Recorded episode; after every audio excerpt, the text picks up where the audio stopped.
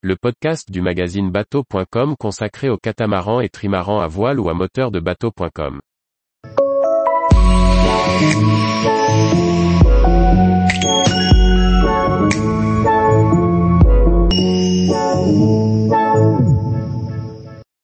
En route pour les Scilly, notre voilier est dérouté par les militaires.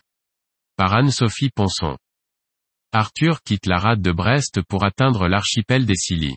En cours de route, une flotte de bateaux de guerre nous demande de nous dérouter. Petit intermède dans cette navigation marquée par le mal de mer. Nous partons le soir de la rade de Brest avec le courant favorable. Naviguer de nuit a un gros avantage. Les enfants sont au lit. Et, il faut l'avouer, avancer sans bambin dans les jambes est beaucoup plus tranquille. Cette traversée de la Manche débute donc bien. Le vent souffle ni trop, ni trop peu, la houle est faible, le bateau est propre et rangé, tout est fin prêt. Dans notre bateau, le partage des est un peu particulier. Le capitaine assure la nuit tandis que l'équipière veille le soir et le matin.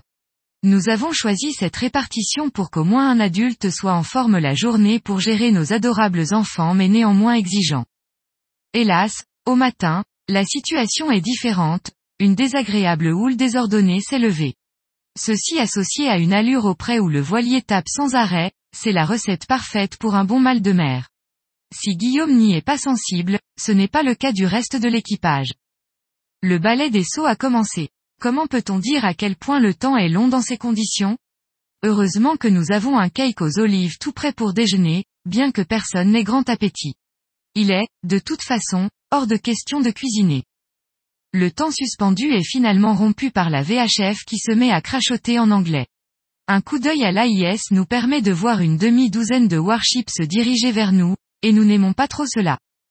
Soudain, la flotte de guerre s'adresse à nous en anglais à la VHF et nous intime l'ordre de changer de cap et de ne pas nous approcher d'eux.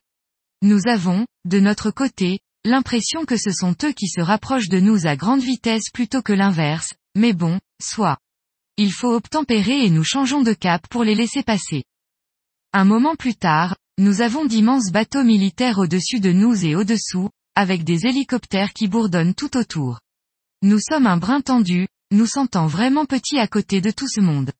Mais lorsqu'ils sont passés, l'escadre nous adresse, à la VHF, ses remerciements pour notre coopération et nous souhaite un bon après-midi.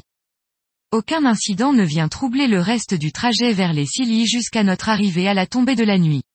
Nous sommes bien fatigués même si le mal de mer cède vite dès que l'archipel nous protège de la houle.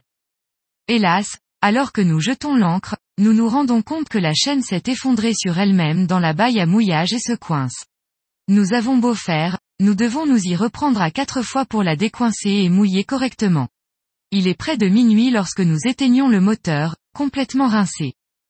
Heureusement que les îles des Scilly en valent largement la peine et même plus. Tous les jours, retrouvez l'actualité nautique sur le site bateau.com. Et n'oubliez pas de laisser 5 étoiles sur votre logiciel de podcast.